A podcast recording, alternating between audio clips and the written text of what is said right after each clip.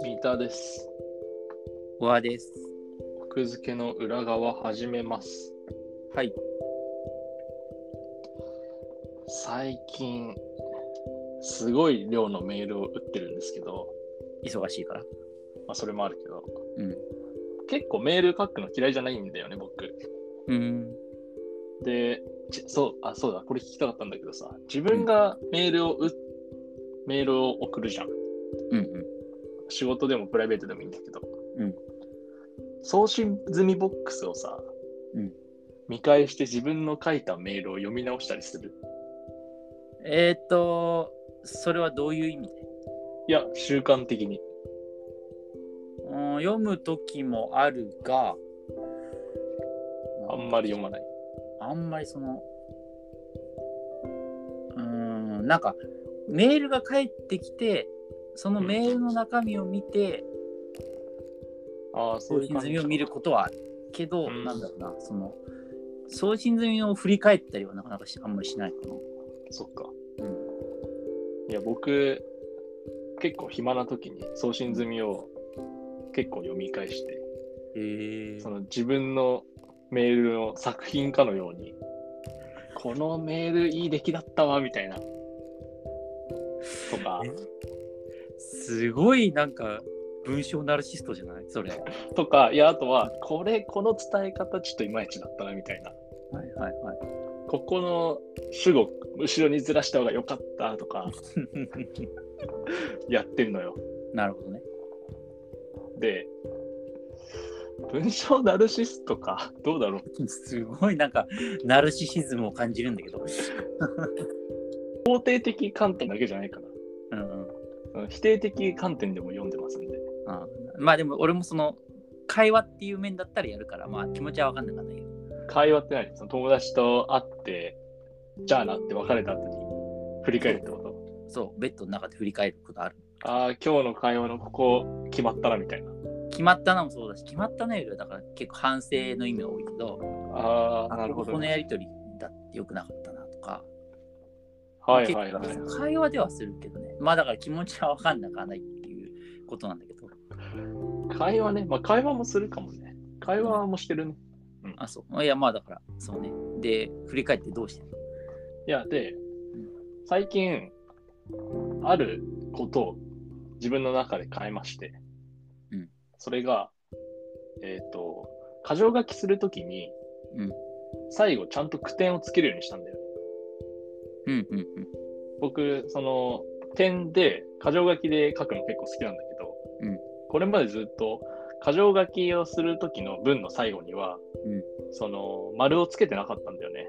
うん。うんうんうん。開業だけして次の点打って黒、うんでそういう風に繋げてたんだけどなんかある時これ最後に丸があった方が見やすいんじゃないって思って、うん最近つけるようにしたんだけど、うんそしたらやっぱね句点がある方が箇条書きは見やすいという結論に陥ったうーん。っていう皆さんがどれくらい箇条書き好きなのかっていう調査でございます 過剰書きの話なの、そっから。箇条書きの話です 意外だな。 なるほど。世の中過剰書き否定派もいるじゃん。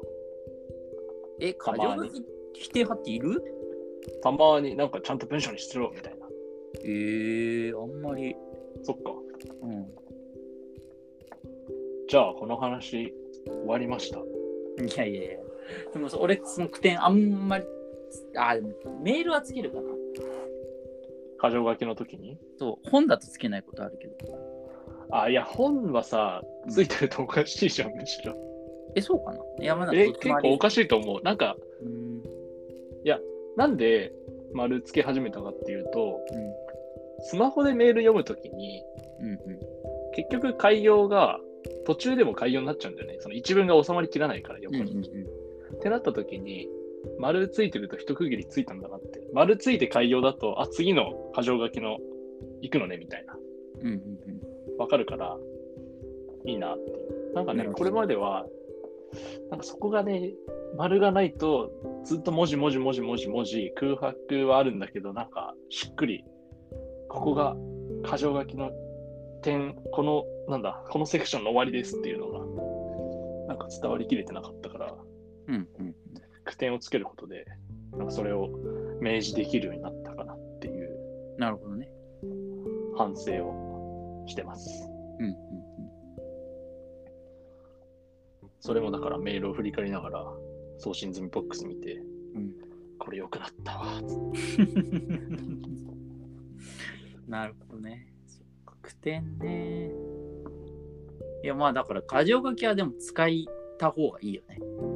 箇条書きはね、いいよ。よね。そのまあ、ワン、ワンテーマ、ワンセンテンス的な感じでまとめられるしね。うんうん。個人的にはそのなんかメール薄ぎに気をつけてることとして、こう、1行内にさ、うん2つ情報を入れないようにするみたいなさ。はいはいはいはい。一行、一文じゃなくて、一行ね。あ、ごめん、ごめん一文ね、一文。一文。例えばだからその、何月何日に打ち合わせって時に、うん。その何月何日に何々についての打ち合わせっていうのを一文で入れると、うん。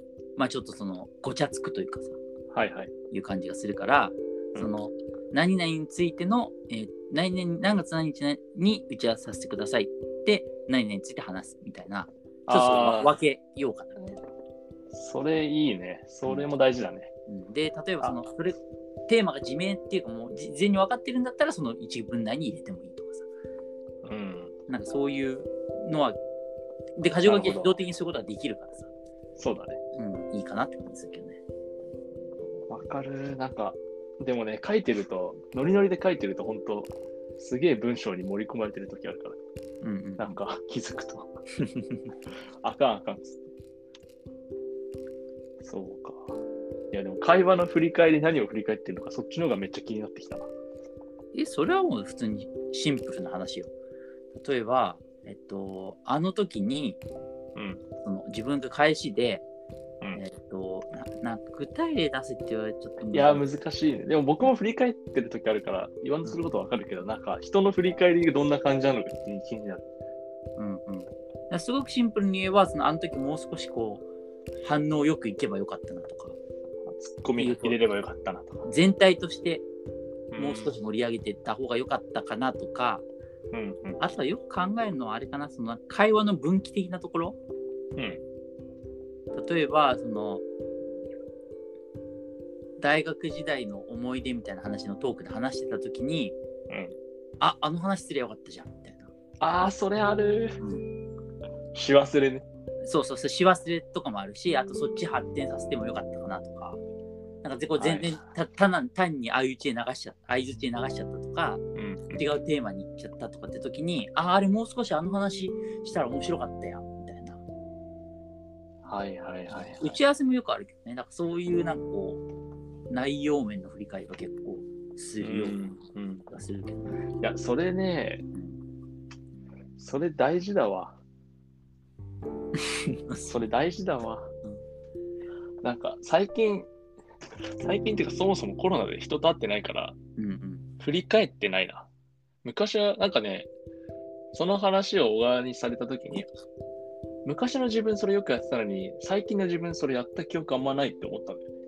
うんうんうん。で、なんでだろうって思ったら、コロナで人と会ってないっていうのと、あとなんか、なんかやらなくなったな。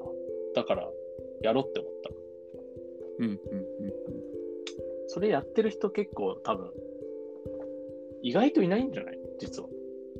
いや、どうなんだろうね。いや、結構なんかこう、なんていうか、内省的になりがちな人間で、こう、ものすごい根やかじゃない人間は結構やってるような気がするけど。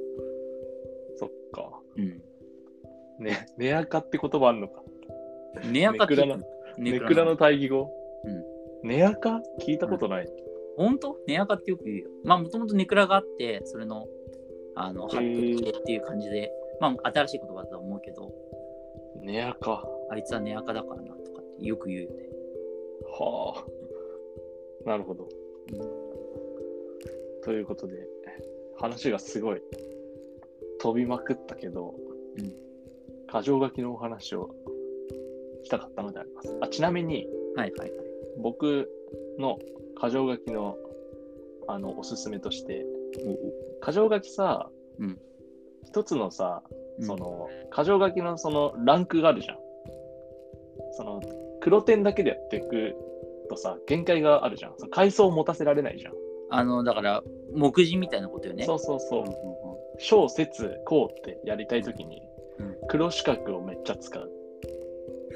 え、メールで何あの、階層分けのメールとか売ってんのいや、メールというか、うんそのメモ的なメール送るとき、はいはいはい。議事録に近いのかなあーなんていうか議事録さっきの話のメモまとめまときましたみたいはない時はいに、黒四角、なんか、証証明、はい。はいはい、で、黒点で、その説みたいな。うーん。結構おすすめです、これは。時下げじゃなくて。時差系はあんまり使わない。えー、なるほどね。うん。まあ、時差系でもいいような気もするけど、黒四角のなんか視覚的なデザインが気に入ってる。すごいなんかこう、なんかすごいこう、なんか全体として美しいメールにしようとしてる感じがすごくいいね。メールオタクだからね。個人的にはなんかその感じだとあれしちゃうわ。えっと、矢印しちゃうけどね。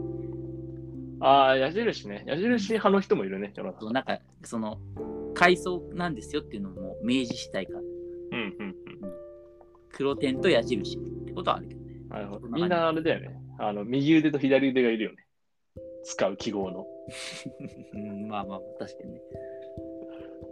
ということで、はいメールのこだわり。